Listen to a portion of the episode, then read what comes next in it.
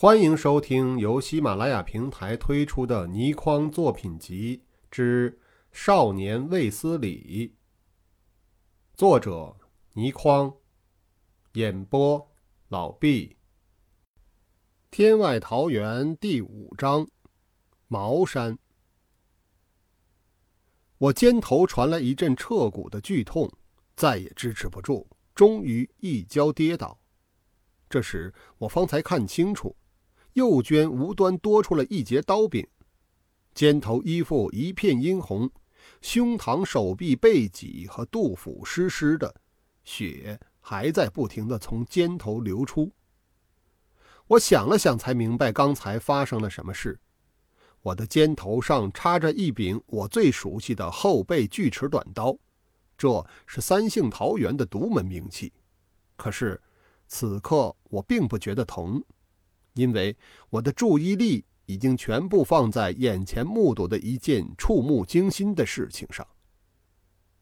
我眼前的情景是，大师傅一手正扣着王浩然的咽喉，王浩然胫骨咯咯作响，显然已经碎裂；另一只铁掌则插入王浩然的肚腹，深入至腕，紧插不放。王浩然低吼一声，奋起残力，双掌左右击向大师傅两边耳朵。大师傅却是动也不动。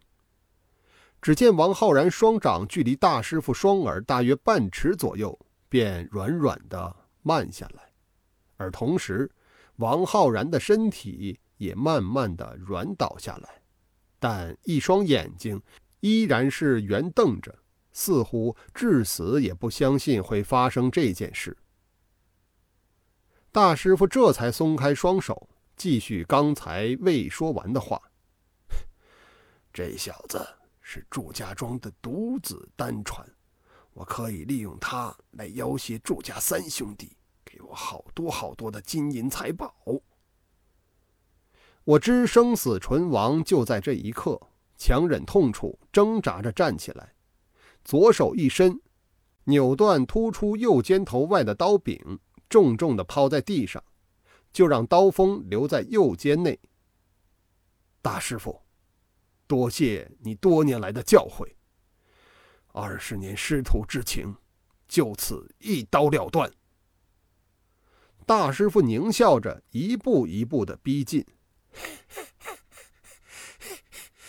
我的好徒儿，师徒一场，大师傅一定。让你死的痛痛快快的！我左手按胸，蓄势待发，咬牙道：“谁杀谁，现在还是未知之数呢。”大师傅轻笑一声，连出三招。他出手之快之辣，我就是在未受伤时候，也未必有把握招架得住。现在只得一条左臂可用，只得见招拆招。但我左臂竟然抬不起来，杜甫立时吃了一拳，接着而来的是第二拳、第三拳、第四拳，也是照单全收。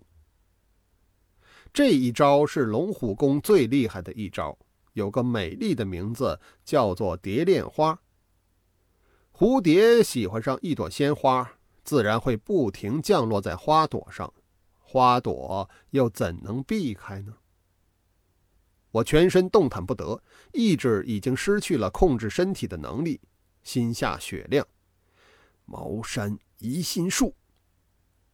我不知吃了多少拳，突然不知从哪里发起最后残余的狂力，一掌推开大师傅，歇斯底里地问道：“为什么？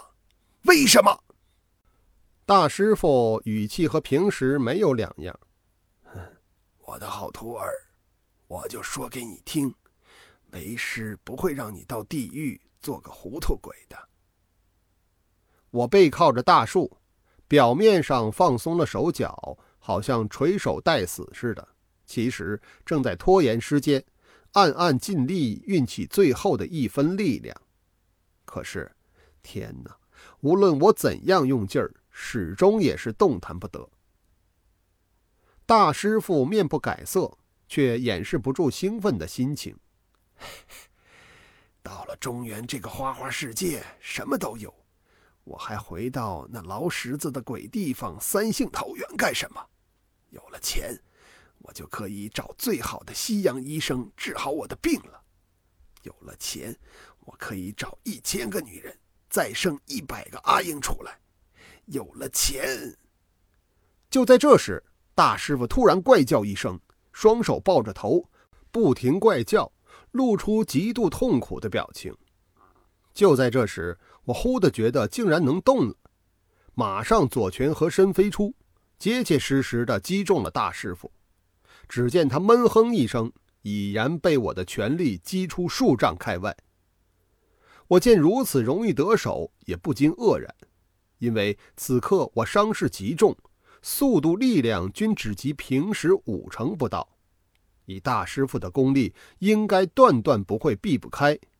而我这拼死一击，只是想图一个侥幸，希望打大师傅一个措手不及，然后伺机逃走而已。如今这么轻易便偷袭成功，怎不怪我惊奇万分呢？接着我立即明白这是怎么回事儿。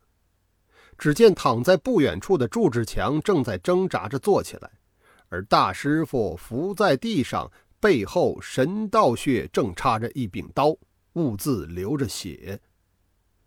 我没有查看大师傅的伤势，我清楚知道，刚才祝志强那一刀插正了龙虎门罩门所在，已经摧毁大师傅的护身气功，而我五成功力的一拳足够击碎他全身的心脉了。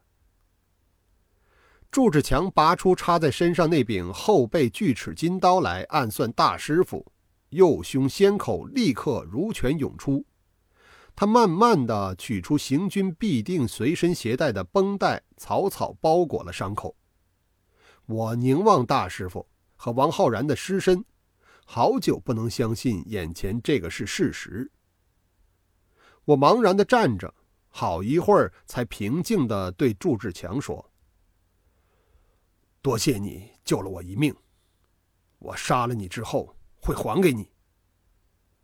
我虽然只余下二成功力，但想要杀重伤的祝志强，相信还是绰绰有余的。祝志强闭起双眼，平静的说道：“我不用你天命，只希望要求你做一件事。什么事？我希望你告诉阿英，说我已经没福分见到出世的孩子了。”阿英有了你的孩子，下个月，他便要出生了。祝志强深深叹了一口气，似乎要把他的不幸遭遇在这口气呼出来。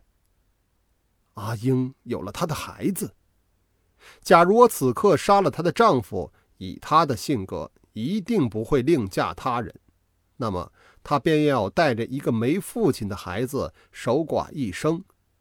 而我深爱着阿英，是不是应该让她痛苦一生呢？我注视着大师傅的尸体，只觉天地悠悠，我的生命却是毫无意义。罢了，就让这个苦命的人独个承担他的不幸吧。我的语音没有一丝的感情。朱志强，你走吧。我们以后。也不会再骚扰你和阿英了。我说过话后，转头便走，没有回头再看祝志强一眼，因为我不想祝志强看到我眼角流下的一滴眼泪。这是我十岁以来第一次哭起来。王天兵在写了这本日记之后，十年再写了一段补充。于。不明大师傅何以长泰全失，致令于有反戈之前。祝志强有可趁之机，及至今日，于遇一茅山道士，曰：一祭色，二祭钱财，三即心术不正。宣中介三者皆犯，做法自毙，毙矣。王天兵杀了宣仲介。再也无面目回到三姓桃园，只好继续流浪江湖，过一天算一天的日子。至于他后来如何会遇到我的叔父，那又是另外一个惊心动魄的故事，但和这个故事无关，暂且不提，以后有机会才再向读者交代吧。在他日记中，没有再提及宣英二字，显然他已经把这份情埋藏在了心里，不敢抒发出来，因为在他心中，宣英此刻和祝志强一起。和孩子过着快乐似神仙般的生活。以上是《茅山》第五集的内容，感谢您的收听。